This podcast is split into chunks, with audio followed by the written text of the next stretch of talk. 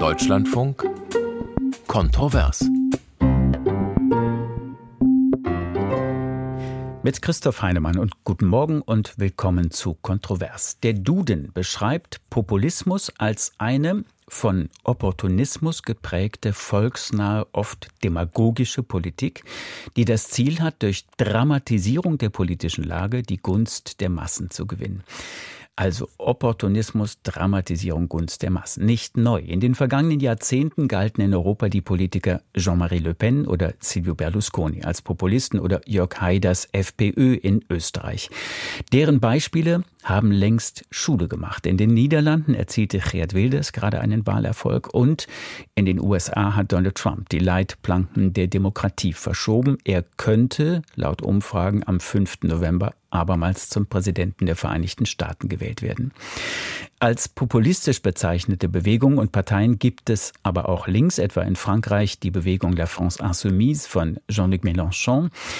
Zum Jahresbeginn und damit nach Deutschland hat Sarah Wagenknecht, wie zuvor angekündigt, eine Partei BSW gegründet. Der Vorsitzende der sogenannten Werteunion, Hans-Georg Maaßen, hat jüngst einen entsprechenden Schritt angekündigt. Und die AfD erzielt hohe Zustimmungswerte in Umfragen. Jüngst wurde bekannt, dass sich eine Vertreterin und Vertreter der AfD sowie Mitglieder der sogenannten Werteunion mit Rechtsextremisten getroffen haben, um über einen Plan zur Vertreibung andere sprechen von Deportation von Menschen mit Migrationshintergrund aus Deutschland zu sprechen. Es geht übrigens auch anders. Die Bürgerinnen und Bürger in Polen hatten die Nase voll von der PiS-Regierung. Die neue Mannschaft unter Ministerpräsident Tusk hat allerdings mit einem Staatspräsidenten der PiS-Partei zu tun, der offenbar nicht die Absicht hat, sich an die Spielregeln der Demokratie zu halten. Dies waren Beispiele. Bis 11.30 Uhr fragen wir heute früh im Deutschlandfunk, wird 2024 das Jahr der Populisten? Und wir bitten Sie, unsere Hörerinnen und Hörer, sich zu melden. Unsere europaweit kostenlose Telefonnummer lautet 00800 4464 4464. Sie können uns auch per WhatsApp erreichen, uns eine Sprach- oder eine Textnachricht schicken. Die Nummer ist die 0173 56 90 322 und schließlich unsere Mailadresse kontrovers.deutschlandfunk.de www.ftf.de. Und Hörerinnen und Hörer haben sich bereits zu Wort gemeldet. Guten Morgen, Dr. Pollack aus Dresden. Ich mache mir Sorge um die politische Stabilität des Landes und finde, dass zu wenig gesprochen wird. Die Demonstrationen für Demokratie am Wochenende machen mir Mut. Altholdmann in Ochtrup. Wenn die Mitte der Gesellschaft es nicht schafft, gegen diese Mikropopulisten, diese Mikrofonpopulisten zu wehren, werden wir Europa schlichtweg langfristig in die Katastrophe führen. Guten Morgen, Gödecke, Lüneburger Heide. Ich fürchte, die Entwicklung geht genau in die Richtung und nicht nur in Deutschland. Und ich bin ziemlich sicher, dass die sogenannten sozialen Medien in ganz erheblichem Umfang dazu beitragen. Müller aus Allensbach. Die regierenden Parteien suchen einen Weg, wie sie die AfD stoppen können und sind verzweifelt sogar so weit, dass sie ein Verbotsverfahren äh, in Betracht ziehen. Meine Antwort darauf ist wirklich ganz einfach. Finden Sie einen Weg, die Migration nach Deutschland zu stoppen und die Zahlen drastisch zurückzuführen und das Thema AfD ist erledigt. Punkt. Ja, Lennart Zitzmann ist hier aus Hannover ist die AfD wirklich harmloser, als es in den 50ern die KPD und die Sozialistische Reichspartei waren, die damals ja auch verboten worden sind? Haben sich die Maßstäbe geändert für das Parteiverbot? Oder ähm, ist es einfach nur so, dass sich keiner mehr traut, nachdem damals das NPD-Verbot so schlecht vorbereitet worden war? Mirko Hasse aus Germersheim. Ob 2024 das Jahr der Populisten wird, wird davon abhängen, wie viele Menschen sich an den anstehenden Wahlen beteiligen. Eine hohe Wahlbeteiligung könnte den demokratischen Parteien zugutekommen. Guten Tag, Katrin Bolt, Hamburg. 2024 wird das Jahr der Demokraten. Das waren viele interessante Punkte, die wir auch aufgreifen wollen. Sorge um politische Stabilität, um die Mitte der Gesellschaft, die Rolle der sozialen Medien, die Rolle der Migrationspolitik, ein Appell zur hohen Wahlbeteiligung. Ich möchte es ergänzen durch Mails, die wir bekommen haben. Ralf Henry Fischer schreibt uns, besagter Populismus ist alles andere als ein neues Phänomen. Die AfD zum Beispiel hat seit ihrer Gründung nichts anderes zu bieten als Appelle an die niederen Instinkte und leider halten es auch viele konservative Politiker für opportun, rechte Ressentiments und Vorurteile zu bedienen um an die Macht zu kommen oder dort zu bleiben. Doris Hübner hat uns geschrieben, die mächtigsten Populisten sitzen in der Regierung und speziell bei den Grünen. Sie versprachen Klimaschutz bei funktionierender Industrie und Landwirtschaft. Jetzt hat sie die Realität eingeholt. Sie bemerken entsetzt, dass sie von Wirklichkeit umzingelt sind. Das war ein Zitat von Robert Habeck. Und ihre Rechnung nicht aufgeht. Die Schuld den anderen zu geben, ist billiger Populismus. Vorausschauendes Regierungshandeln sieht anders aus. Tobias Rieck meint, Populismus ist stark geprägt von Egoismus. Den Menschen scheint es leicht zu fallen, sich hinter die Bauern und Autofahrer zu stellen, die nur ihr eigenes Partikularinteresse vertreten. Diejenigen, die für die Werte der Demokratie oder für den Klimaschutz eintreten und dabei Risiken für ihr Leben in Kauf nehmen, ohne irgendeinen persönlichen Vorteil, werden allenfalls dann unterstützt, wenn es nicht an die eigene Komfort Zone geht. Uwe Nowacek schließlich. Ich glaube, alle demokratischen Parteien würden an Wählerschaft gewinnen, wenn sie sachlich argumentieren würden, Vorschläge in die Debatten einbringen, welche substanziell der Gesellschaft helfen. Populismus in diesen Parteien ist empirisch erwiesenes Gift. Ich begrüße unsere Gäste. Frank Richter, SPD, Mitglied des Landtages von Sachsen, ehemaliger Direktor des der Sächsischen Landeszentrale für politische Bildung. Der studierte Theologe verfügt über langjährige Erfahrungen als Vermittler bei gesellschaftlichen Konflikten, etwa bei der Diskussion über die Asylpolitik. Zugeschaltet aus Dresden. Guten Tag, Herr Richter. Guten Tag aus Dresden. Thomas Geisel ist Spitzenkandidat für die Europawahl der gerade gegründeten Partei BSW. Das Kürzel steht für Bündnis Sarah Wagenknecht. Der Jurist ist ehemaliger Oberbürgermeister der Stadt Düsseldorf und ehemaliges Mitglied der SPD. Uns jetzt aus Düsseldorf zugeschaltet. Guten Morgen. Guten Morgen. Tilman Kuban, CDU, Mitglied des Europa- und des Wirtschaftsausschusses des Deutschen Bundestages, ebenfalls Jurist und ehemaliger Bundesvorsitzender der Jungen Union. Bei der Bundestagswahl 2021 trat er im Wahlkreis Hannover Land an. Guten Morgen, Herr Kuban. Guten Morgen aus Berlin. Wir haben gerade eben eine Hörerin aus Hamburg gehört, die ganz klar sagt, 2024 wird das Jahr der Demokraten. Punkt, Herr Kuban. Gibt es Anzeichen dafür?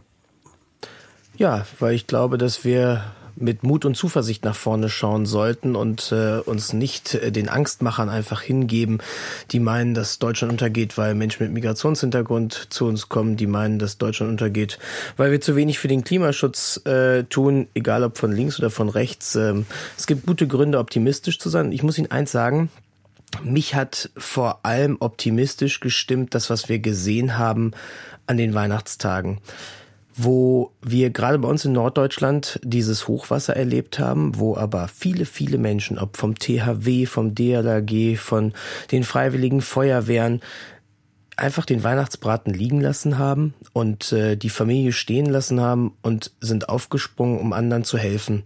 Und sie haben gesagt, wir setzen uns für andere ein. Und das hat mich wirklich äh, sehr optimistisch gestimmt, dass wir immer noch eine sehr gute demokratische Kultur in unserem Land haben, wo man füreinander einsteht, wo man, wenn es eng wird, äh, an einem Strang zieht. Und das stimmt mich optimistisch, weshalb ich auch sage, es gibt sehr, sehr viele Demokraten. Und wenn die zusammenstehen, dann werden wir den Populisten nicht den Raum überlassen. Wie vor zwei Jahren und bis heute sogar noch im Ahrtal auch spürbar, was Sie gerade beschrieben haben. Herr Kuban, ich bleibe nochmal bei Ihnen. Im Wort Populismus steckt ja Populis, lateinisch das Volk. Benötigt Politik auch Populismus? Ja, es hat Franz Josef Strauch mal gesagt, äh, dem Volk aufs Maul schauen, aber nicht nach dem Mund reden. Das ist die Aufgabe von Politik, ähm, schon zuzuhören. Das ist ein wesentliches äh, Element, äh, aber eben auch Dinge zu erklären, vielleicht auch besser zu erklären. Weil aus meiner Sicht funktioniert Populismus nur dann, wenn andere versagen. Und diese Frage, die müssen wir uns stellen, wir müssen uns an die eigene Nase fassen, bevor man die Wähler dafür beschimpft, dass sie möglicherweise populistischen Parteien ihre Stimme geben. Ähm, wir müssen uns die Frage stellen, was haben wir falsch gemacht? Was macht die momentane Regierung falsch? Was haben vielleicht auch wir als äh, Union äh, in den letzten Jahren falsch gemacht? Und diese Selbstkritik, äh, da fängt es an, dass man den Nährboden für Populismus ähm, auch kleiner macht. Herr Geisel, woran erkennt man populistische Parteien oder Politikerinnen und Politiker? Naja, populistische Parteien erkennt man daran, dass sie in der Regel nicht nach konkreten, vernünftigen Lösungen suchen, sondern zunächst mal Ressentiments bedienen. Deswegen schließe ich mich der Hoffnung Ihrer Hörerin aus Hamburg an, dass dieses Jahr das Jahr der Demokraten und nicht der Populisten wird. Aber Voraussetzung dafür ist, glaube ich, und da stimme ich Herrn Kuban zu, dass wir in der Tat mal analysieren, was ist in den letzten Jahren falsch gelaufen, was ist die Ursache dafür, dass so viele Menschen tatsächlich unzufrieden sind, dass so viele Menschen der Auffassung sind und nach meinem Dafürhalten zu Recht, dass dieses Land sich gegenwärtig in einer sehr, sehr schlechten Verfassung befindet. Wir müssen zur Kenntnis nehmen, dass dieses Land viele, viele Jahre von der Substanz gelebt hat, dass dieses Land Helmut Schmidt sprach mal vom Modell Deutschland. Mittlerweile ist dieses Land in der Tat, ich glaube, die, das ist einfach das Ergebnis einer sorgfältigen Analyse, an, in vielen Bereichen zu einem Sanierungsfall geworden. Und diese Probleme zu analysieren und konkrete Lösungen dafür äh, finden, das ist, glaube ich, das, was den Populisten, was den Demagogen, was der Rechten den Wind aus den Segeln nimmt. Herr Richter, inwiefern geben denn Populisten konkrete Antworten? Äh, zunächst muss ich äh, vielleicht doch als Theologe äh, kurz intervenieren. Ich bin gar nicht sicher, ob dieses Zitat dem Volk aufs Maul schauen, aber nicht nach dem Mundreden von Franz Josef Strauß kommt. Bisher war ich davon ausgegangen, dass dieses Zitat von Martin Luther äh, stammt, ähm, aber vielleicht kann der Faktencheck das ja dann bei Gelegenheit nochmal klären. Herr Geisel, äh, Copyright Luther oder Strauß? Ganz schnell checken ob ich, also ich bin jetzt weder Theologe noch okay. äh, Strauß-Experte. Ich weiß, dass es Strauß mal gesagt hat. Ob er es von Luther abgeguckt hat, weiß ich nicht. Möglicherweise war es ein Plagiat. Das würde ich ihm ohne weiteres zutrauen, äh, Damit auch wenn ich einen aus dem tiefen Osten Deutschlands zugeschaltet bin. Äh, ja, aber das Zitat ist ja richtig. Ja, also ein Stückchen Popularität oder nicht nur ein Stückchen, sondern eben eine, eine Nähe zu den, zu den Sorgen und Anliegen der Bevölkerung sollte ja jeder Politiker haben. Und vielleicht haben wir es ja damit auch mit einer Problemanzeige zu tun, äh, dass äh, der eine oder andere Politiker, da gehe ich mal quer durch die Parteien, sich möglicherweise auch aus nachvollziehbaren Gründen sehr weit äh, verabschiedet hat äh, von den, von den tatsächlichen Alltagsproblemen der Menschen. Und da müssen Politiker immer wieder äh, geerdet werden. Jetzt habe ich allerdings Ihre Eingangsfrage vergessen. Genau, die Frage lautete, inwiefern ich übernehme, ich übernehme gerne den Faktencheck zum Thema Luther. Luther okay. hat zwar gesagt, äh, dem Volk aufs Maul schauen, äh, aber er hat die Quintessenz daraus nämlich nicht nach dem Mundreden am Ende schon Franz Josef Strauß überlassen. Von daher, okay. vielleicht der erste Teil gehört zu Luther. Halb Luther, äh, halb der Strauß. Ja, genau, genau. mindestens. Eine interkonfessionelle Angelegenheit, diese Gespräche. Ja. Herr, ähm, Herr Richter, ja. ähm, die Frage lautet... die Bayern. Ja, wunderbar. Das halten wir als erstes Ergebnis fest. Ähm, Herr äh, Richter, genau. Die erste, die, die Frage an Sie lautete, inwiefern geben Populisten konkrete Antworten? Äh, wissen Sie, äh, ich will nicht schon ein zweites Mal, aber ich muss wohl ein zweites Mal Ihre Frage leicht äh, verändern hier im Osten Deutschlands, aber ich glaube nicht nur im Osten Deutschlands, haben wir es aktuell gar nicht nur mit Populisten zu tun. Über die müssen wir reden, aber wir haben es mit Extremisten zu tun. Und das Jahr 2024, wenn ich auf die Wahlen äh, im Osten Deutschlands, drei Bundesländer sind im September ja dran schaue, dann haben wir nicht nur eine Auseinandersetzung mit Populismus, sondern wir haben es eine handfeste Auseinandersetzung mit Extremisten. Ich sitze im Sächsischen Landtag, die AfD-Fraktion sitzt mir in Mannschaftsstärke gegenüber. Das ist auch optisch und äh, psychisch, äh, sagen wir mal, oftmals auch eine Herausforderung. Ich habe die Beobachtung gemacht, dass sie jedes Thema, keineswegs nur das Thema Migration, wir hatten das Thema Pandemie. Äh, wir hatten, wir haben jetzt äh, die Sorgen unseres Landes mit dem Krieg, die Sorgen um die vielen Ukrainer, die hier zu uns kommen, die Frage nach den Waffenlieferungen, dass sie jedes Thema aufgegriffen haben, die Problemlagen aufgegriffen haben, aufgeblasen haben und dann große Sorgen ins Land getragen haben und mit diesen Sorgen Empörung geschürt haben und damit, ja leider Gottes muss ich das sagen, auch immer wieder den ein oder anderen Wähler, viel zu viele Wähler erreichen. Herr Richter, äh, nur zur Klärung, Sie dürfen jede Frage, und ich bitte darum, äh, korrigieren, umdrehen und, ähm, so weiter. Ähm, sind denn Ihrer ähm, Erfahrung nach, Herr Richter, sind Populisten und Pol sind Populisten eigentlich immer radikal oder Extremisten, wie Sie sie jetzt beschrieben haben? Populisten äh, nehmen Stimmungen im Lande auf. Äh, manchmal schüren sie diese Stimmungen, äh, manchmal schaffen sie diese Stimmungen und machen mit diesen Stimmungen äh, äh, Politik. Äh, da haben wir äh, ja prominente Beispiele. Wir können bei äh, Silvio Berlusconi anfangen. Wir können auch nach den USA schauen, wo wir einen Oberpopulisten sozusagen schon mal als Präsidenten hatten und möglicherweise auch wieder als Präsident bekommen. Sie lösen in der Regel keine Probleme, sondern sie machen größere Probleme. Mhm. Sie sind aber eine extreme Herausforderung für die sachorientierte, problemlösungsorientierte Politik, für die Demokraten. eine Herausforderung, ähm, die gar nicht einfach äh, zu bestehen ist. Herr Geisel, auf welche Parteien oder Personen trifft das, was Frank Richter gerade beschrieben hat, in Deutschland zu? Sie ahnen, warum ich Ihnen diese Frage stelle.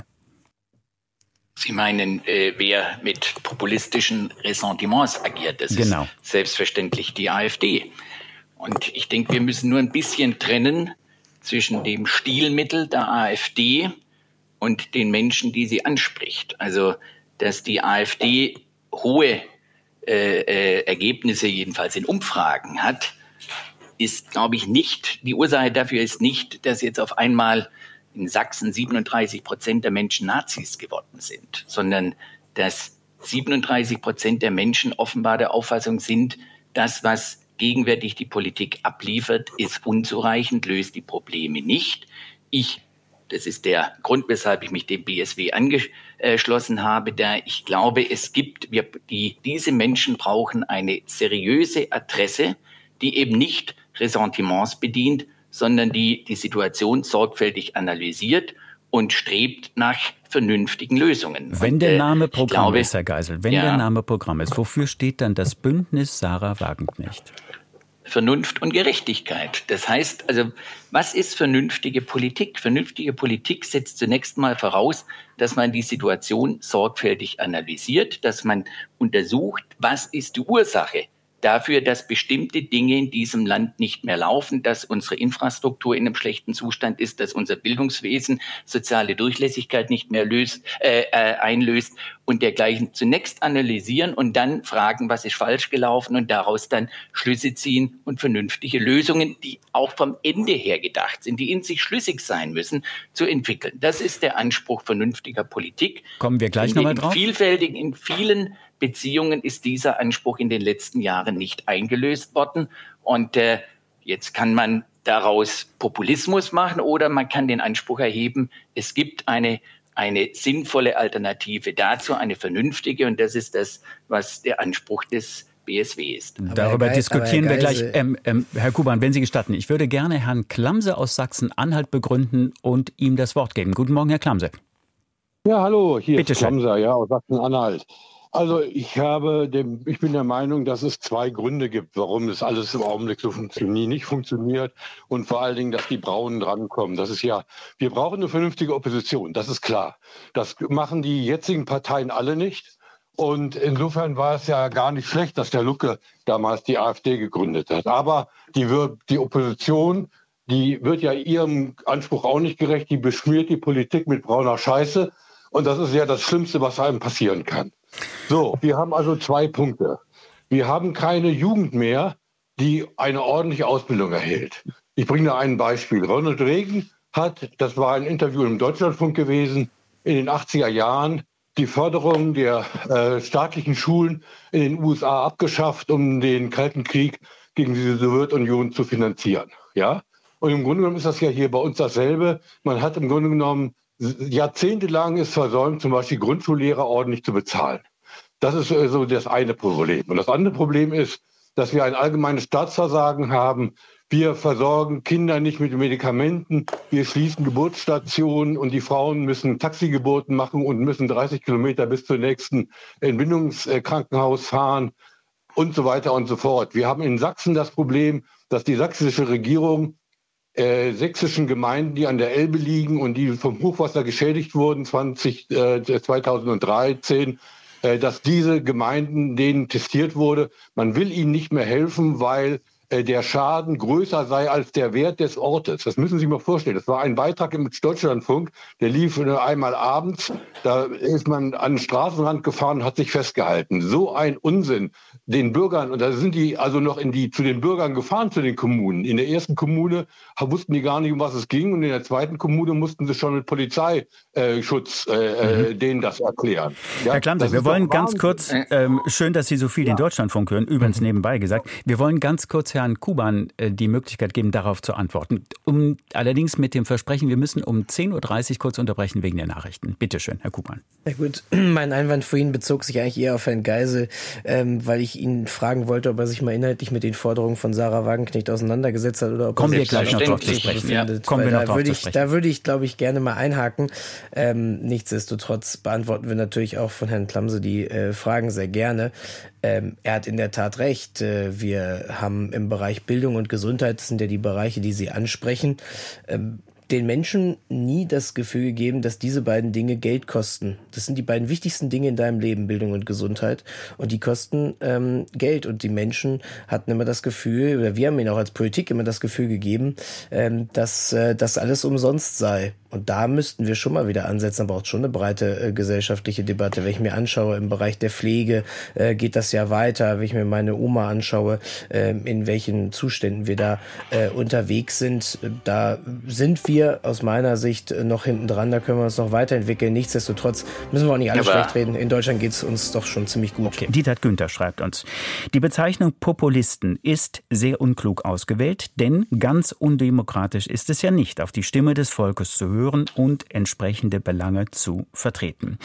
André Chemii, da sind wir, glaube ich, relativ schnell bei Herrn Klamse, schreibt, wenn die regierenden Parteien keine bessere Wohnungsbau, Sozial-, Gesundheits-, Energie-, Industrie-, Verkehrs-, Wirtschafts-, Umwelt-, Agrar- und Zuwanderungspolitik machen, muss die Frage für 2024, also unsere Frage, wird es das Jahr der Populisten, und folgende mit Ja beantwortet werden. Und dritte Wortmeldung von Stefan Reber. Er hat uns ein Zitat Zitat geschickt von Walter Scheel aus dem Jahr 1969. Es kann nicht die Aufgabe eines Politikers sein, die öffentliche Meinung abzuklopfen und dann das Populäre zu tun. Aufgabe des Politikers ist es, das Richtige zu tun und dann populär zu machen.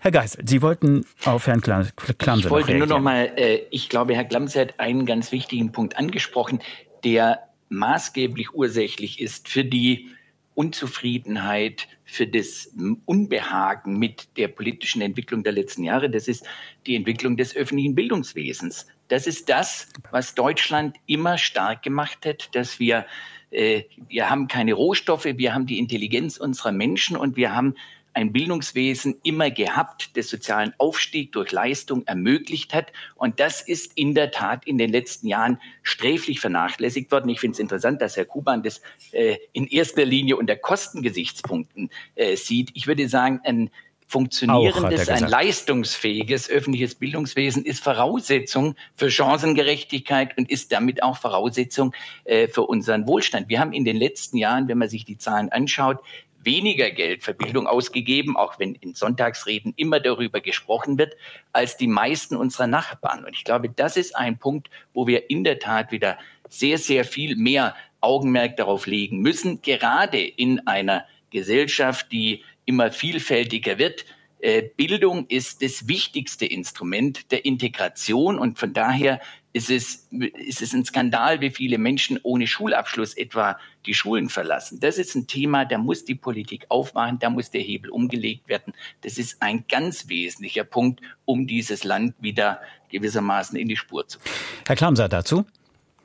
Ja, also genau, wenn man eben die Nachrichten gehört hat, da wurde ja wieder dieser Spruch gesagt, wir müssten uns mit den äh, argumentativ mit der AfD auseinandersetzen.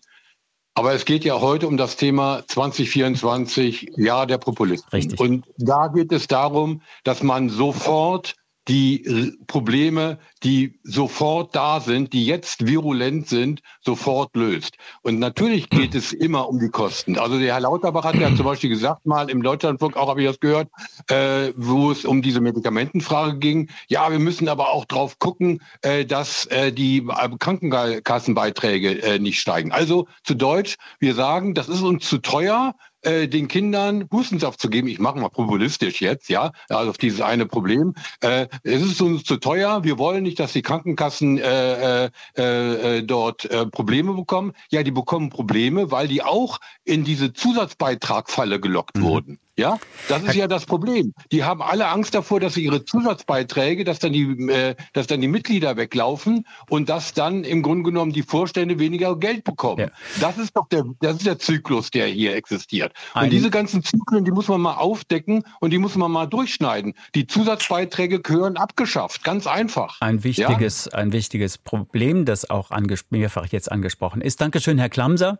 Und ähm, bei dem Thema, das wir gerade eben schon angesprochen haben, gibt gibt es möglicherweise Schnittmengen zu Herrn Trebsdorf in Schwerin, den ich jetzt begrüßen darf. Guten Morgen, Herr Trebsdorf. Grüße Sie, hallo. Bitte schön. Erstmal beste Grüße an Herrn Richter. Wird sich vielleicht noch erinnern, wir haben Weiland mal die 20-jährigen äh, Vereinigungsfeierlichkeiten in Dresden gemeinsam, als er noch Chef der Landeszentrale war, organisiert. Ich höre, wie Herr Richter sich erinnert. Was möchten genau. Sie sagen? Was der Moderator so alles hören kann, aber es ist richtig, genau. Ja. Gut. Nee, also ich wollte mal sagen, also ich äh, arbeite im Demokratiezentrum, leite ein Demokratiezentrum Westmecklenburg und will den Punkt nochmal sehr stark machen, dass es insbesondere für Demokratie auch Kompetenzen braucht. Kompetenzen ja. braucht in der Recherche, Kompetenzen in der demokratischen Rede, in der Empathie in der nicht nur kognitiven Wertschätzung, sondern natürlich auch im Respekt und der Anerkennung des anderen. Gemäß der Devise von, äh, ich glaube, Tucholsky hat das mal gesagt, Toleranz ist der begründete Verdacht, dass auch der andere in Teilen Recht hat. Ne? Und ich glaube, das ist, gehört schon in die Schulen, gehört schon in die Kita, genau diese Kompetenzen zu schulen. Das machen wir äh, unter anderem und versuchen gerade eben auch ähm, Kinder und Jugendliche schon in die Lage zu versetzen, demokratisch zu sprechen, also mit Wertschätzung dem anderen zu begegnen und eben nicht ähm, Populistinnen und Populisten auf den Leim zu gehen. Dieses Argument wollte ich nochmal stark machen, weil ich glaube, das ist die Basis, wenn man mit 18 erst damit anfängt, die äh, Menschen zu imprägnieren gegen Hassreden, ähm, Hate Speech und äh, populistische Attitüden, dann ist es gemeinhin bisschen zu spät. Interessanter Punkt, Herr Richter, bitteschön. Äh, ja, nicht, weil ich Herrn Trebsdorf äh, kenne und die Grüße gerne Herr Wiedres, sondern weil er recht hat, mag ich es nochmal unterstreichen. Ähm, ich beziehe mich immer sehr gern auf dieses Wort von Wolfgang Böckenförde. Äh, die Kurzfassung lautet, der demokratische Staat steht auf Grundlagen, die er selbst nicht garantieren kann. Die Demokratie existiert erfolgreich, nicht voraussetzungslos. Sie basiert auf Bürgerinnen und Bürgern, die nicht nur das Eigeninteresse vertreten, das dürfen sie, das ist gar keine Frage. Bauern dürfen demonstrieren und so weiter, das ist gar keine Frage. Frage, sondern auch eine Vorstellung vom Gemeinwohl haben und den äh, äh, demokratisch gewählten, mit einem Mandat ausgestatteten ja ins Parlament schicken, nicht damit er die Eigeninteressen der vielen Einzelnen vertritt, sondern das Gemeinwohl sucht. Und das kann im Zweifelsfall auch dem Interesse des einzelnen Wählers widersprechen. Ich mag mal in aller Kürze die vier wichtigsten Punkte nennen, die auf den, von denen ich glaube, dass sie fundamental sind. Das erste sagte ich schon, es gibt eine Gemeinwohlorientierung. Wenn wir eine Gesellschaft von Egoisten sind, dann wird der Streit und die Neigung zu Populismus zu zunehmen. Das zweite, der Respekt vor den demokratisch Gewählten. Nicht? Äh, wir sind nicht aus Watte, wir sind auch nicht aus Zucker, man darf uns kritisieren, aber diese manchmal unmäßige äh, Abgeordneten oder Politikerschelte fällt zurück auf eine Wählerschelte, denn demokratisch äh, Gewählte sind ja nicht vom Himmel gefallen, die sind gewählt worden. Also bitte ein Stückchen Respekt, das ist auch Respekt vor sich selber. Akzeptanz vor Mehrheitsentscheidungen, Respekt vor Minderheitsrechten und dann vor allen Dingen eine auf Wahrhaftigkeit äh, basierende Kommunikation. Wir haben es ja zu tun mit einer Fülle von Fake News, von äh, Verschwörungsmärchen, die in die Welt gesetzt werden. Da wären wir bei der kommunikativen äh, Dimension unseres Problems. Das sind vier Punkte, die meiner Meinung nach fundamental sind. Letzter Satz, wenn Sie mir das gestatten. Natürlich macht Politik Fehler. Politik ist kein Pizzaservice. Politik äh, hat mehrere Ziele in den Blick zu nehmen. Es ist schlimm, wenn ein Ort äh, vom Hochwasserschutz ausgenommen wird. Und es ist gut, dass die Menschen sich dort wehren. Aber es kann ja auch damit zusammenhängen, dass an zehn anderen Orten zunächst mal der Hochwasserschutz wichtiger war. Also äh, Zielkonflikte gehören äh, zur demokratischen Politik dazu. Und ähm, äh, wie gesagt, da ist die Kritik berechtigt. Aber sie muss auf einem bestimmten moralischen Fundament aufsitzen. Ansonsten funktioniert der demokratische Staat aller Böckenförde auf Dauer nicht mehr. Mhm. Ein moralisches ähm, Fundament, Herr Kuban. Wir waren ja eben noch bei der Frage der äh, Partei Bündnis Sarah Wagenknecht. Inwiefern handelt es sich Ihrer Meinung nach, das ist natürlich eine subjektive Bewertung, bei der Wagenknecht-Partei um eine populistische Gründung?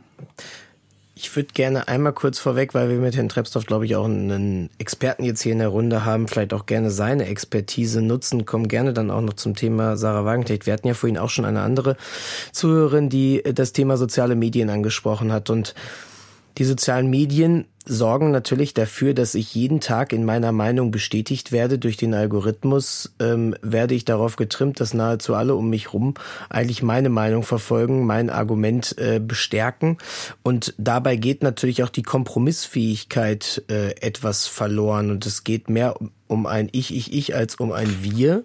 Äh, von daher sind demokratietheoretisch die Punkte, die Herr Richter alle angesprochen hat, richtig. Nur die Frage ist, wie können wir eigentlich gerade die junge Generation, wenn sie auch die Bildung ansprechen, ähm, da mehr gewinnen? Ich gebe Ihnen noch ein Beispiel. Ich war, ähm, habe als es äh, nach dem 7. Oktober losging, allen weiterführenden Schulen in meinem Wahlkreis einen Brief geschrieben und äh, ein Gesprächsangebot gemacht äh, zum Thema äh, der Lage im Nahen Osten, äh, des äh, barbarischen Terrorakts der Hamas gegen Israel mit den Schülerinnen und Schülern zu diskutieren. Gab eine große Rückmeldung, aber ich habe dort auch festgestellt, dass viele ähm, Schülerinnen und Schüler äh, mit gefährlichem TikTok-Halbwissen äh, unterwegs sind. Und ähm, ich habe versucht, dem Ganzen entgegenzuwirken, sehe aber auch, dass viele Lehrerinnen und Lehrer dort äh, durchaus auch ähm, sich ein bisschen hilflos gefühlt haben, wenn ich das so sagen darf. Und ähm, ja, die Frage ist, wie können wir dem eigentlich begegnen, auch dann bei Schule anzusetzen, Quellen ähm, sozusagen zu hinterfragen und ähnlichem. Ähm, was sind da Ihre Ansätze, vielleicht auch, Herr Trebsdorf, ähm, aus, der, dem, äh, aus dem Demokratiezentrum heraus? Vielleicht können wir davon auch was lernen. Und wenn ich eine Frage noch gleich dazu ähm, packen darf, kann das Schule überhaupt schaffen oder ist das nicht in allererster, ähm, äh, in allererster Linie erstmal eine Sache der Eltern? Ja, also vielen Dank erstmal, Herrn Kuba und Herrn Richter, auch Sie, dass Sie das nochmal angesprochen haben. Ich finde es insofern wichtig, dass insbesondere äh, natürlich auch äh, die Eltern, der elterliche Küchentisch, das ist sozusagen die Keimzelle demokratischen Sprechens. Aber manchmal fällt er halt auch aus, ne? aus ganz unterschiedlichsten ja. Gründen. Schlimmstenfalls, äh, weil Eltern selbst, also wir haben in Mecklenburg-Vorpommern natürlich große Herausforderungen, dass wir ein, ein breites Spektrum an Rechtsextremismus natürlich auch am Start haben und da fällt es dann schon schwer. Schule muss dann einspringen, aber sie kann es in aller Regel nicht aus eigener Kraft. Deswegen glaube ich, und das ist mein wesentlicher Ansatz dazu, ähm, wir müssen Schule aufwerten. Die ist ja eher ein semi-öffentlicher Raum. Ähm, Im Ganztagsbetrieb läuft das schon stärker. Mehr zivilgesellschaftliche Institutionen, auch mehr Politik, Vereine, Verbände in die Schule hineinlassen und im Nachmittag im ähm, Service Learning beispielsweise in einer klassischen demokratischen Praxis, wo ich Empathieschulung und demokratische Rede prüfen, prüfen kann, da auch einübe. Ja, also das ist, glaube ich, wichtig, äh, dass wir äh, die Kids auch nachmittags nicht äh, dem Selbstlauf überlassen, weil im schlimmsten Fall ähm, das ist ja die klassische Schulhof-CD, was wir schon hatte von äh, Rechtsextremistinnen und Rechtsextremisten, die dann auf Schüler Zugriff haben. Heute ist die Schulhof-CD ins Smartphone gewandert und da kommt genau das zur Sprache, was Herr Kuban schon dargestellt hat.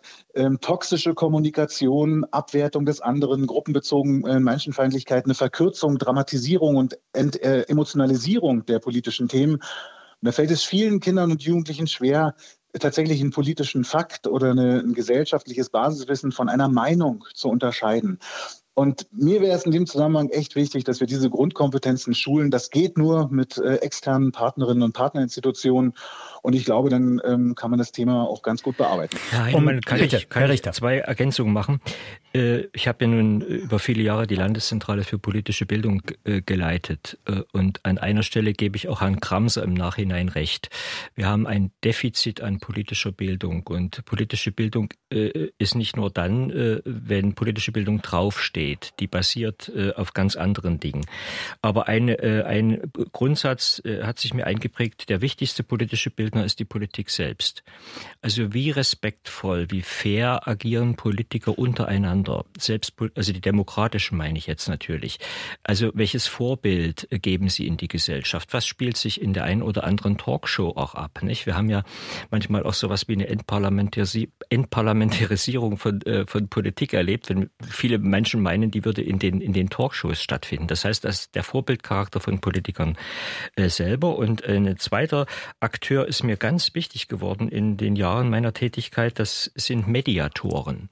Wir haben es oft mit so komplexen Konfliktlagen zu tun, äh, dass die Rolle des Moderators oder auch des Mediators professionell ausgefüllt werden muss, weil sonst ein Konsens nur ganz schlecht herstellbar ist. Also da, da haben wir zwei Akteure, die ich gerne ergänzen zu dem, was Herr Trebsdorf gerade vorgetragen hat, noch nennen wollte. Und Herr also Kuban, in dem recht. Zusammenhang, Entschuldigung, darf ich Herrn Kuban noch ganz kurz ja. fragen und damit nochmal zu meinem Thema zu kommen. Inwiefern ist eine Partei wie die Wagenknecht-Partei jetzt Teil des Problems bzw. Teil der Lösung?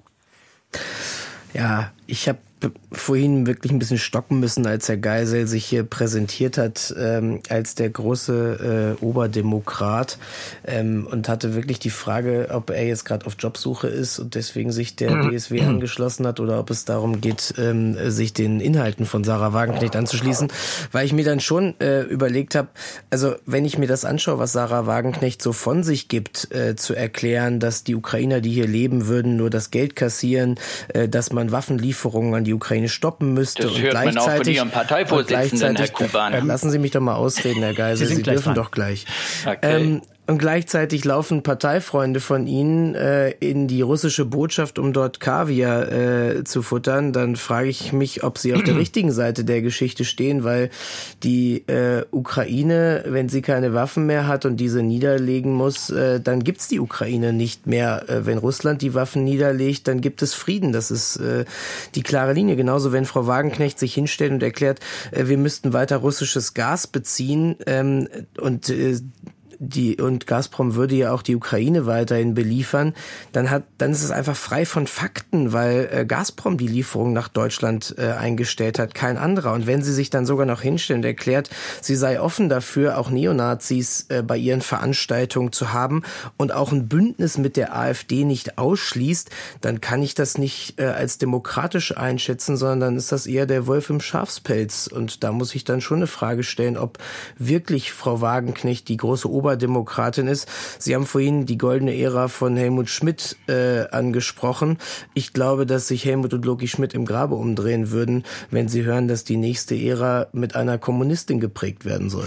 Herr Geisel, die, Herr, die ja. Ukraine-Politik ist ja angesprochen. Frau Wagenknecht sagt ja, ja, vielleicht der, der Moment, Moment, ganz kurz, der Angriffskrieg, ich, der Angriffskrieg ja. mit mutmaßlich zahlreichen Kriegsverbrechen, mit Verbrechen gegen die Menschlichkeit ist nicht schön, aber das eigentliche Problem, sagt Frau Wagenknecht, ist ja der Wirtschaft. Wirtschaftskrieg gegen Russland. Das heißt, sie tauscht Wirkung und Ursache kurzerhand aus. Was reizt Sie an dieser Politik und wie viel Vernunft und Gerechtigkeit können Sie in einer solchen Haltung erkennen?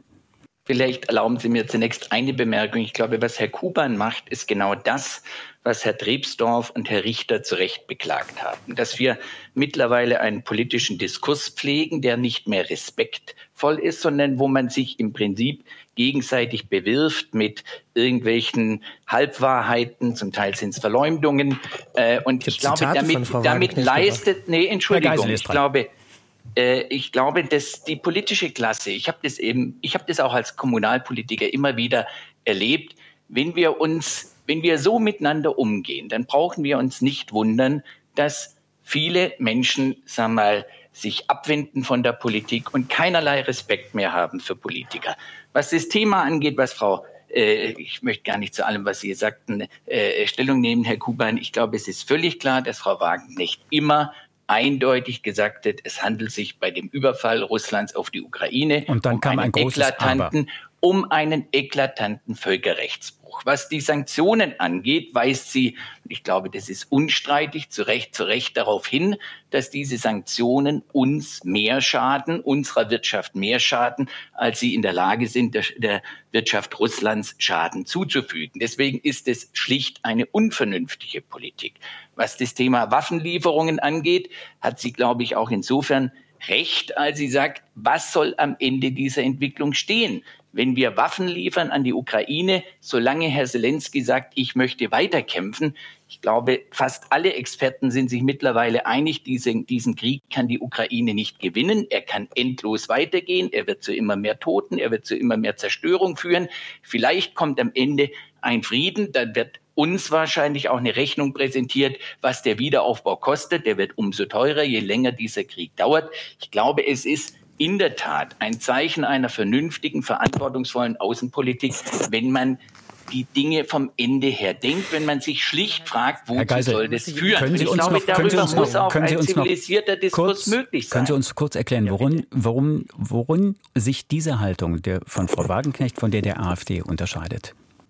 Ich glaube, er unterscheidet sich fundamental dadurch, dass man zunächst, wie gesagt, es ist nicht populistisch, sondern es ist verantwortungsvolle Politik Max Weber hat mal geschrieben, der verantwortungsvolle Politik, Verantwortungsgefühl ist ein wesentlicher, ein wesentliches Merkmal eines eines Politikers, der den Beruf zur Politik hat. Und Verantwortungsgefühl heißt, dass man die Konsequenzen seines Handelns bedenkt, dass man die, die gewissermaßen die Entwicklung auch vom Ergebnis her versucht zu denken. Ich sehe das gegenwärtig in unserer Politik gegenüber der Ukraine nicht.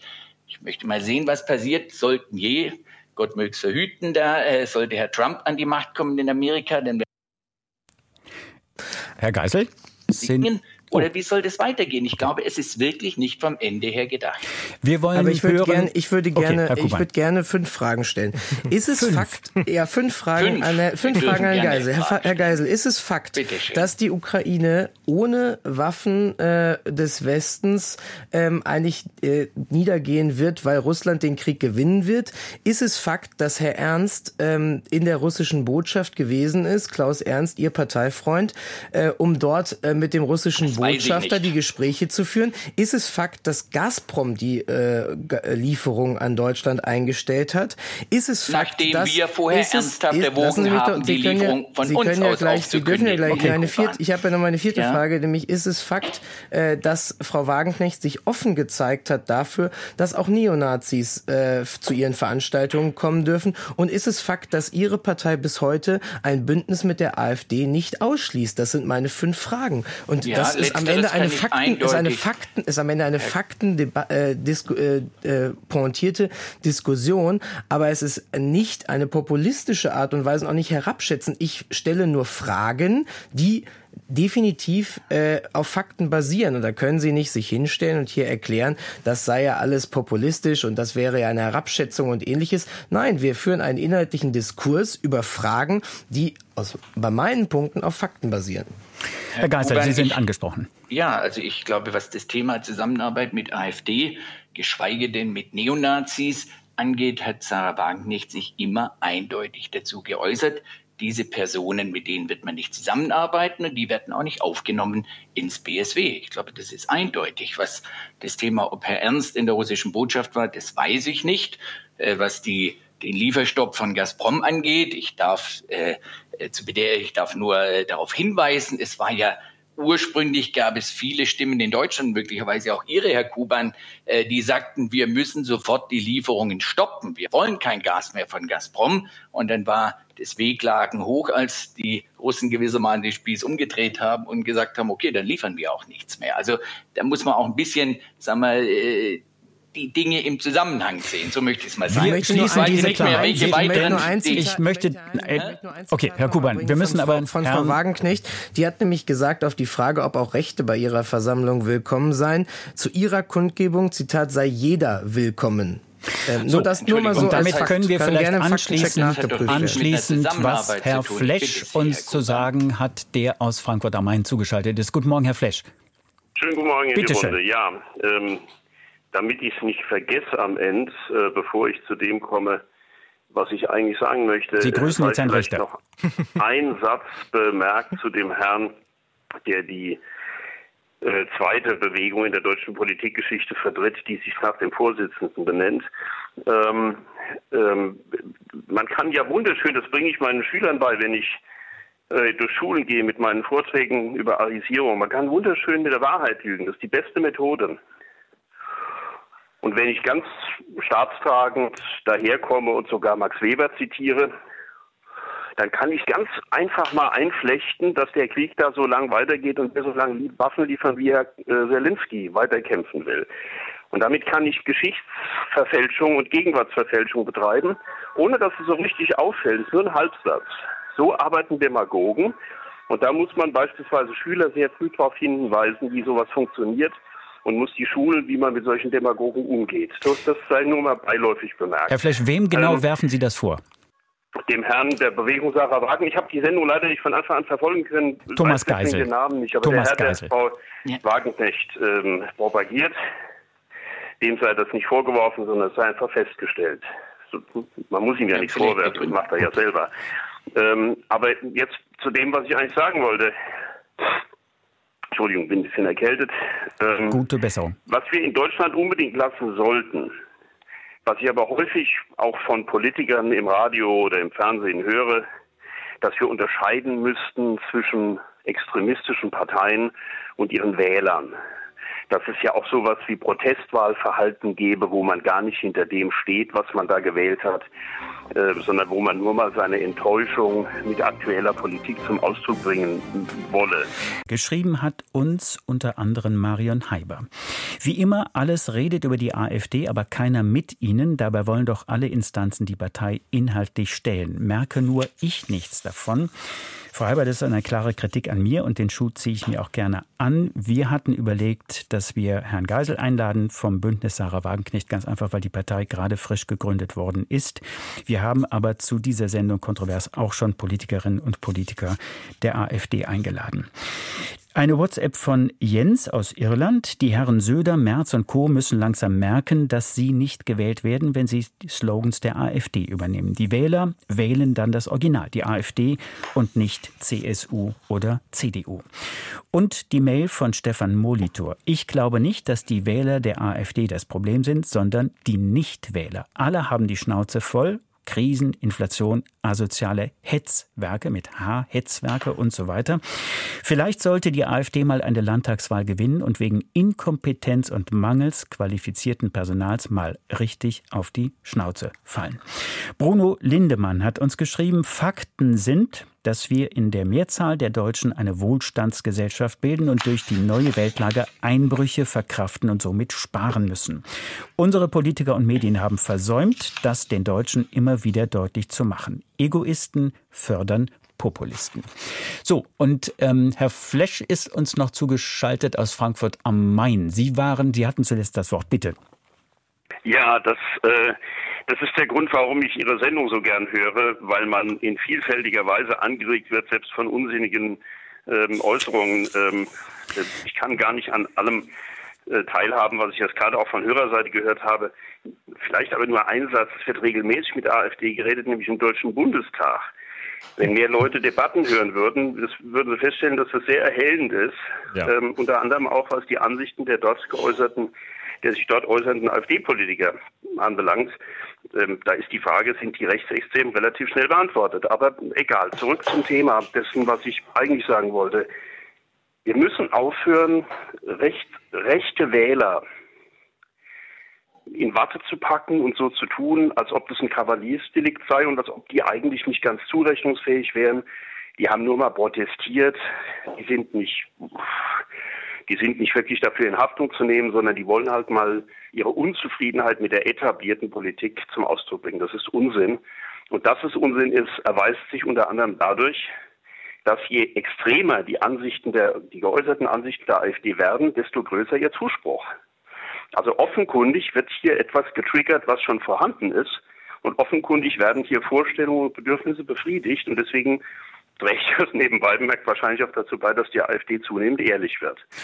Ähm, hören wir also auf, so zu tun, als ob man Wähler nicht ernst nehmen dürfe, sondern, sondern wir müssen sie ernst nehmen. Und die Auseinandersetzung muss nicht nur mit dieser blöden Partei stattfinden, sondern die Auseinandersetzung muss mit denen stattfinden, die wieder besseres Wissen denn wer deutsche Geschichte kennt, weiß, dass man mit Extremisten am Ende in Ruinen sitzt.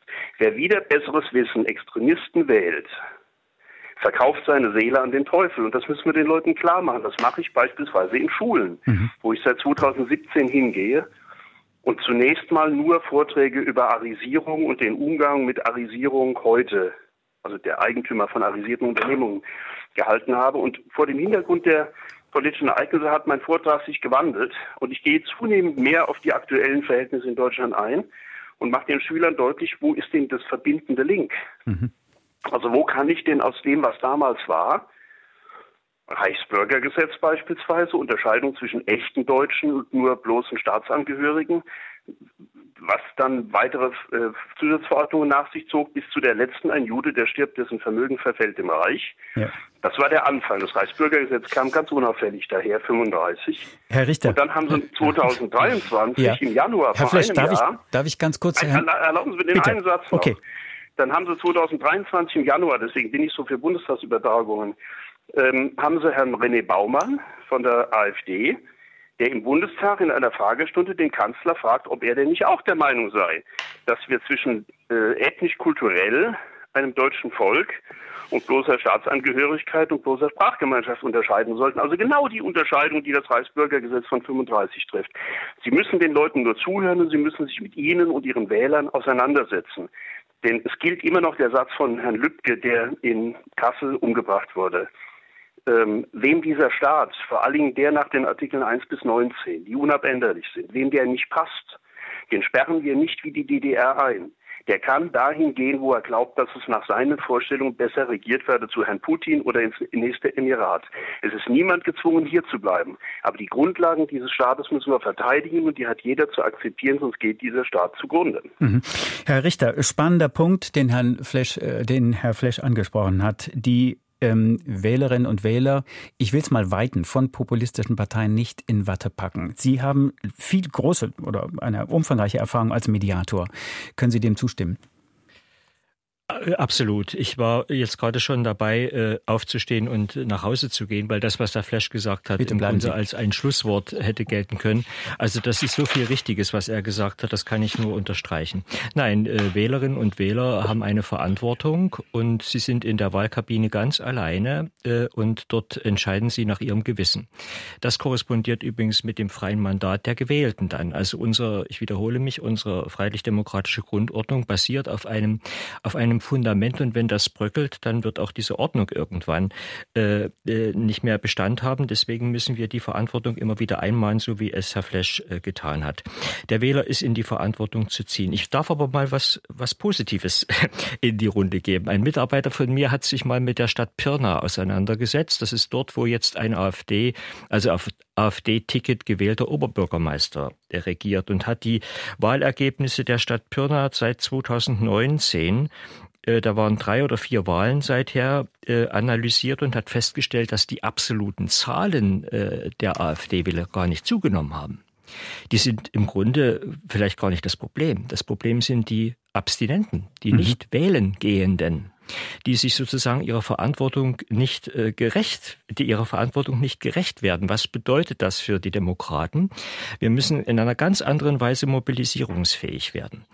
Äh, und äh, die vielen Menschen, die meinen, es ginge an ihnen vorüber, äh, wirklich äh, in, an die, in die Verantwortung ziehen. Ich bin da eigentlich gar nicht pessimistisch, weil so hochpolitisierte Zeiten, wie wir sie jetzt erleben, sind in aller Regel auch Zeiten von hoher Wahlbeteiligung. Das ist die Hoffnung, die ich mit den Wahlen in in, diesem, in diesem Jahr äh, verbinde.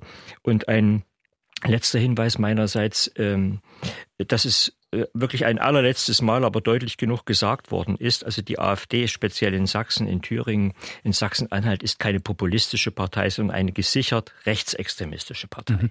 Und so müssen wir uns mit ihr auseinandersetzen. Die Populisten sind diejenigen, die das Wording äh, der Extremisten übernehmen und dann irrigerweise meinen, wenn sie das übernehmen, dann Wähler zu sich zurückziehen zu können. Und das ist ein Irrtum. Mhm. Zu dem Wording gehört, ich erinnere nochmal daran, die mehr von dem Wirtschaftskrieg, der auch in der ähm, Partei BSW ja richtig, ähm, richtig. verbreitet ja, wird. Ja. Das muss man klar sagen. Bevor wir gleich Herrn Haug zu Wort kommen lassen, Herr Guban, habe ich an Sie eine Frage. Ändert ändern die Enthüllungen, die wir jetzt, äh, die jetzt publik geworden sind von dem Treffen am Lenitzsee, von Rechtsextremisten mit Vertreterinnen und Vertretern der AfD und Mitgliedern auch der Werteunion. Diese Möglichkeit zur Mobilisierung, von der Herr Richter gerade gesprochen hat, wird das jetzt leichter? Ist jetzt allen oder müsste jetzt allen klar sein, worum es eigentlich geht? Natürlich muss es allen klar sein, dass äh, das hier gerade äh, unsere letzte Chance ist und ähm, die müssen wir nutzen. Und das wird aber auch nur mit guter Politik gehen. Weil ich vorhin schon mal gesagt habe, Populismus funktioniert nur dann, wenn andere versagen. Davon bin ich fest überzeugt. Wir haben auch schon 2015, 2016 gesehen, dass die AfD ein extremes Hoch hatte in den Umfragen und dann durch Lösungsansätze aber wieder klein geworden ist, weil wir einen Türkei-Deal hatten, weil die Balkanroute geschlossen worden ist. Ähm, und da sind sie von fast 20 Prozent auf äh, einen ganz kleinen einstelligen, äh, ganz kleinen zweistelligen Prozentsatz in den Umfragen gefallen.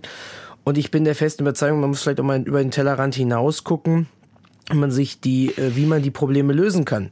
Die CSU hat aus meiner Sicht richtigerweise den erfolgreichen Migrationsminister Dänemarks, übrigens einen Sozialdemokraten, eingeladen, weil die dänischen Sozialdemokraten haben es geschafft, die ähm, dänischen Rechtspopulisten von über 20 Prozent auf unter 5 Prozent zu drücken mit einer konsequenten Migrationspolitik. Und ich glaube, dass Menschen anfällig für Populismus sind, wenn sie nicht gehört werden, aber wenn sie auch das Gefühl haben, dass ihre Probleme nicht gelöst werden. Und da sind wir in den letzten Jahren leider nicht so weit gekommen. Nicht nur in der Ampelzeit, auch in unserer Zeit. Das will ich gar nicht, äh, will ich gar nicht äh, auf die jetzige Regierung alleine münzen.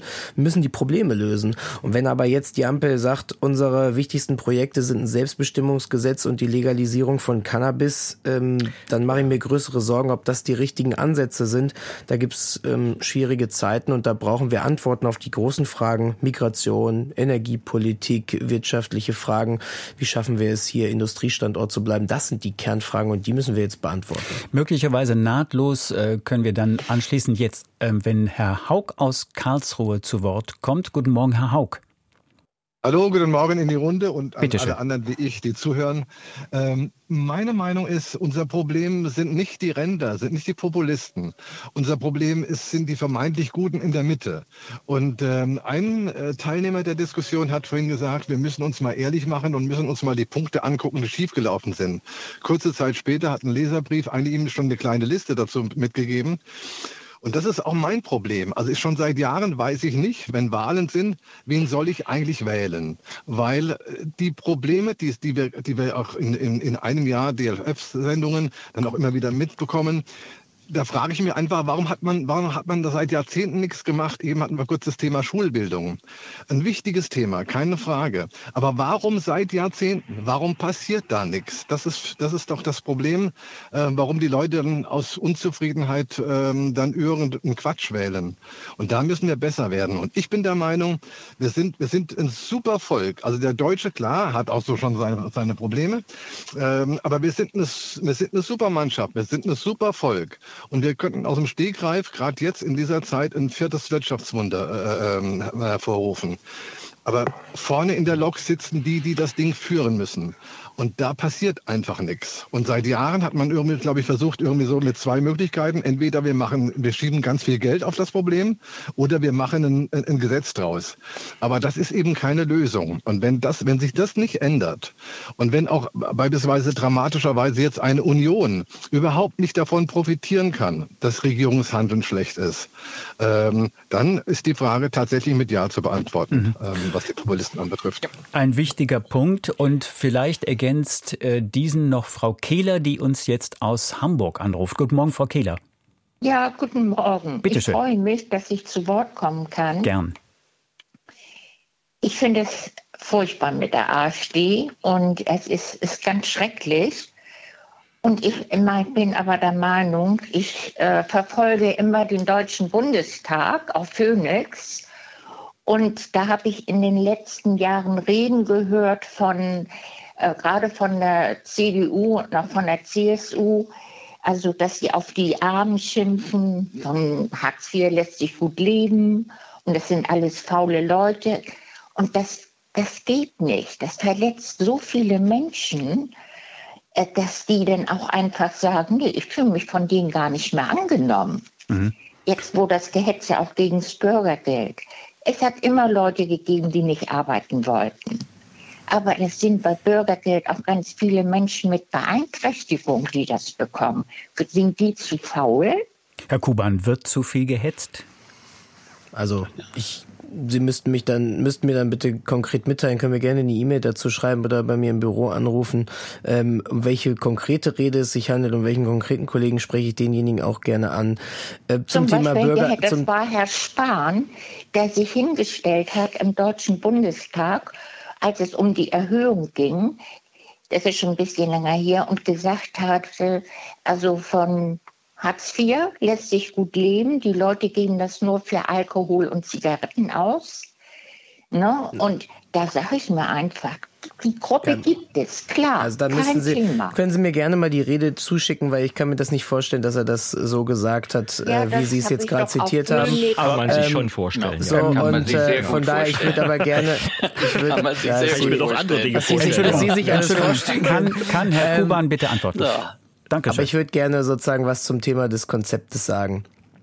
Äh, für uns ist vollkommen klar, dass wir als Gemeinschaft solidarisch sind mit denjenigen, die nicht arbeiten können. Und jeder, äh, der krank ist, ähm, weil äh, oder andere Gründe hat, warum man nicht arbeiten kann, mit dem muss eine Gesellschaft solidarisch sein. Und deswegen ist es auch richtig, dass derjenige dann auch eine staatliche Sozialleistung bekommt. Wir sagen nur, es gibt eben auch über drei Millionen Menschen, die erwerbsfähig sind aber trotzdem im Bürgergeldbezug sind. Das heißt, die arbeiten könnten und eben kein Hindernis haben, weil sie krank sind oder ähnliches. Und für diejenigen ähm, ist unser Ansatz nicht zu sagen, äh, die bekommen kein Bürgergeld mehr, sondern äh, die sollen einer gemeinnützigen Tätigkeit oder einer öffentlichen Tätigkeit nachgehen. Ähm, ja. Und man sollte sagen, die können dann mithelfen im Kreisaltenzentrum oder sie können mithelfen ähm, beim Bauhof oder anderer Stelle. Ähm, das ist unser Ansatz, äh, um zu sagen, wir wollen die Leute motivieren, wir wollen sie aktivieren, um dann auch wieder in den ersten Arbeitsmarkt zu kommen. Und diesen Ansatz halte ich für richtig und ich glaube, dass den auch. auch Jens Spahn vertritt. Ja, Weil es kann ja nicht sein, dass diejenigen, die erwerbsfähig sind, dann am Ende einfach zu Hause bleiben. Da sind wir uns ja, glaube ich, einig. Ja, also auf gar keinen Fall. Ich habe immer schon gedacht, die nicht wollen und die Schulschwänzer, die müssen einfach dahin gebracht werden. Das geht nicht. Aus Faulheit zu Hause zu bleiben und äh, den, äh, auf den anderen auf der Tasche liegen, geht natürlich nicht. Aber es geht explizit auch nicht, wenn sich Herr Spahn im Deutschen Bundestag hinstellt. Ich habe das gesehen auf Phoenix und gehört, die Bundestagsdebatten gucke ich mir immer an. Sich da explizit hinstellt und sagt, von Hartz IV lässt sich gut leben. Mhm. Das stimmt nicht. Also wie gesagt, ich glaube, Frau Kehler, wir sind da eigentlich, wir sind da eigentlich gemeinsam auf einer Linie, äh, weil, aber ich nehme das äh, gerne mit, dass wir auch nochmal stärker herausstellen sollten, auch als Union, dass diejenigen, die krank sind und die nicht arbeiten können, dass wir natürlich äh, da auch solidarisch sind als Gemeinschaft, weil da hinter diesem Punkt versammeln sich ähm, nach meiner äh, Erkenntnis alle auch in der Union. Aber das muss man vielleicht dann nochmal deutlicher sagen. Wir haben jetzt äh, auch in Wortmeldungen gehört, dass Bürgerinnen und Bürger sagen oder Hörerinnen und Hörer sagen, die, die Menschen sollen einfach aufwachen. Verfassungsschutzpräsident Thomas Haldenwang hat ja jetzt in einem Interview gesagt, er sieht die Demokratie stärker bedroht als von der Mitte der Gesellschaft wahrgenommen. Und er eben wünsche sich auch, dass die Mitte der Gesellschaft, die schweigende Mehrheit in diesem Land, wach wird und auch endlich klar Position bezieht gegen Extremismus in Deutschland. Herr Geisel, Herr wie sollten Bürgerinnen ja. und Bürger die parlamentarische Demokratie und den Rechtsstaat verteidigen? Zunächst mal, glaube ich, würde ich noch mal gerne aufgreifen, was Herr Haug sagte aus Karlsruhe. Denn ich glaube, das ist das Kernthema äh, dafür, dass Populisten stark geworden sind. Äh, Herr Haug hat ja nun klar deutlich gemacht, dass die Politik, ich meine, ich komme aus der Wirtschaft, man würde in der Wirtschaft wahrscheinlich sagen, seit vielen, vielen Jahren ein dramatisches Performance-Problem haben, dass die Politik den Job, der von ihr erwartet wird, nicht macht. Und deswegen glaube ich zunächst mal, und Herr Kuban hat es ja äh, am Anfang auch gesagt, und da gebe ich ihm recht, zunächst sollte sich die Politik auch an der eigenen Nase fassen und sagen, was haben wir möglicherweise versäumt? Sie waren dann Teil des Problems als Oberbürgermeister, ja? Na, ich würde mal so sagen, als Kommunalpolitiker haben wir meistens ausgeputzt, also was alle die außer Politik angeht. Na, ich würde sagen, es gibt sehr viele tüchtige, es gibt auch es gibt auch natürlich tüchtige Bundestagsabgeordnete, dass man generell, ich meine, als Kommunalpolitiker habe ich etwa vorgefunden, äh, wie die Bildungspolitik vernachlässigt wurde. Wir hatten in Düsseldorf das große Glück, über genügend Geld zu verfügen, dass wir Schulen herrichten konnten. Wir haben hier in Düsseldorf ein Schulbauprogramm in der Größenordnung von 1,5 Milliarden aufgelegt. Viele Kommunen können das aufgrund ihrer unzureichenden Finanzausstattung gar nicht machen. Da, da waren wir ein Stück weit privilegiert. Aber natürlich gibt es viele Ansätze, aber etwa das die Kommunen finanziell unzureichend ausgestattet sind, ist auch ein Thema, das sich in den letzten Jahren immer weiter zugespitzt hat und das für viele äh, Probleme, die wir heute haben, ursächlich mhm. ist. Auch etwa dafür, dass wir nicht an die Grenzen gestoßen sind, die Menschen, die zu uns gekommen sind, wirklich zu integrieren. Und das wichtigste äh, Integrationsinstrument gerade bei jungen Menschen ist natürlich Bildung und Ausbildung. Richtig. Also deswegen glaube ich, es ist schon richtig, dass man sagt, lass uns genau analysieren, was ist falsch gelaufen, lass uns das Problem äh, aufgreifen. Ich glaube, dann kann man auch wieder Glaubwürdigkeit gewinnen bei den Menschen, da die sich und es ist ein vielfältiges Phänomen. Herr Haug hat zu Recht gesagt, es gibt immer mehr Menschen, die sagen, was hm. soll ich eigentlich wählen, weil sie das Vertrauen in die Parteien, die nun viele, viele Jahre lang äh, politisch äh, äh wie soll man sagen, politischer Bruder waren, ja. verantwortlich waren, die das Vertrauen Herr Richter, verloren der haben. US, der US-Historiker Timothy Snyder hat einmal mit Blick auf die USA und die Zeit nach Trump die Bedeutung des Lokaljournalismus betont. Er hat gesagt, die Menschen müssten wieder erkennen, wo in ihrem Umfeld Entscheidungen getroffen werden und wer die Entscheidung trifft. Wenn wir diesen Gedanken jetzt mal ein bisschen erweitern, wie wichtig sind Gruppen, Vereine, Bürgergesellschaften, die erkennbar im unmittelbaren Umfeld der Menschen versuchen, das Leben zu verbessern. Um jetzt ein bisschen mal von der Politik wegzugehen und die Bürgerinnen und Bürger in den Mittelpunkt zu stellen. Ja, in gewisser Weise sind die Bürgerinnen und Bürger auch Politiker. Äh, wie ich es ja äh, zu Beginn hab, äh, zu beschreiben versucht habe. Das heißt, Sie, Sie sollten wissen, und das ist am besten erfahrungsgesättigt zu gewinnen, dieses Wissen, dass das Gemeinwohl auch Ihre Sache ist. Und Politik gerade demokratische Politik wächst von unten. Also die, die, die Kommune als Ort der, der demokratischen Positiverfahrung ist gar nicht zu überschätzen. An der Stelle bin ich auch dann mal ganz bei, äh, bei Herrn Geisel. Äh, obwohl das Wort Politik macht ihren Job nicht, würde ich nicht gelten lassen, aber an, an der Stelle bin ich, äh, bin ich ganz bei ihm. Was den Journalismus betrifft, das heißt die, die wahrheitsorientierte äh, auch äh, überparteiliche, nicht von Verschwörungsmärchen belastete Darstellung der Wirklichkeit ist ebenso relevant. Also äh, die, wir brauchen, haben wir momentan noch, ich sehe es jedenfalls nicht, keine Mechanismen, um den Lokaljournalismus, der ja nach wie vor eine hohe, ein hohes Vertrauen bei den Bevölkerungen genießt, im Unterschied zu anderen Medien leider Gottes, Deutschlandfunk natürlich ausgenommen. Danke. Äh, der Lokaljournalismus, äh, der braucht eine Stärkung, wie das am besten funktionieren kann, ohne Marktmechanismen außer Kraft zu setzen. Ich glaube, da müssen wir, da müssen wir äh, unbedingt suchen, ähm, äh, Lösungen suchen. Äh, da wird auch einiges schon äh, äh, getan. Und vielleicht darf ich noch einen Satz zu Herrn Haug sagen, der nicht weiß, wen er wählen soll. Äh, das, das, das Problem kenne ich. Man wählt immer das kleinste Übel. Wenn man eine Partei wählen will, die so hundertprozentig die eigenen Vorstellungen vertritt, dann sollte man sie selber gründen oder man sollte sich selber wählen lassen. Hier speziell im Osten haben wir gar nicht so, ich sagte schon, wir haben schon das Problem mit den Nichtwählern, aber wir haben vor allen Dingen das Problem mit den vielen, die sich gar nicht mehr aufstellen lassen in die Listen. Das ist möglicherweise das größere Problem. Und wer einmal äh, Kommunalpolitik gemacht hat oder dann eben auch im Kreistag war oder im Landtag war, wie ich es bin, der merkt auch einerseits, dass es Spaß macht dürfen wir nicht vernachlässigen. Demokratie ist am Ende auch ein, ein Ort, der Freude machen kann, weil man gestalten kann. Andererseits, andererseits aber auch einer, der wirklich anstrengend ist. Es ist anstrengender, äh, am Donnerstag, jeden Donnerstag ähm, in die Parteiversammlung zu gehen und nach Kompromissen und Lösungen zu suchen, als am Montag äh, durch die Stadt zu ziehen und zu demonstrieren. Das heißt also, äh, letzter Satz, diese Politikerschelte, die wir uns ja gefallen lassen müssen, fällt auch immer auf die Wählerinnen und Wähler zurück. Ganz schnell, Schlussrunde. Herr Kuban, Sie beginnen. 2024 Jahr der Populisten? Nein, wir werden als Demokraten stark zusammenhalten und äh, deswegen es nicht den Populisten überlassen, sondern mit Mut und Zuversicht nach vorne schauen und einen Weg aufzeigen bin der, besten, bin der Überzeugung, dass das am besten mit der Union funktioniert. Gut, kleine Wahlempfehlung zum Schluss. Gut, äh, Thomas Geisel, bitte. 2024, Jahr der Populisten. Herr Geisel? Dann Herr Richter. Dann Hallo, ich höre. Nee, nee, Entschuldigung, ich hatte auf Mute. Raus. Aber jetzt ganz schnell. Nein, nein, ja, ich äh, bin zuversichtlich, dass äh, unser Angebot genommen wird. Wir äh, wie gesagt, wir appellieren oder wir bedienen nicht Ressentiments, wir wollen konkrete Lösungen. Herr Richter. Deswegen hoffe ich, dass es durch ich, ich, ich, bleibe Optimist. Krisen sind auch immer Entscheidungszeiten und äh, dann wird die Bedeutung unserer Demokratie umso deutlicher werden für uns alle. Danke an Frank Richter, SPD, Thomas Geisel, Bündnis, Sarah Wagenknecht, Tillmann, Kuban, CDU und den Hörerinnen und Hörern, die sich beteiligt haben. Kontrovers mit Christoph Heinemann.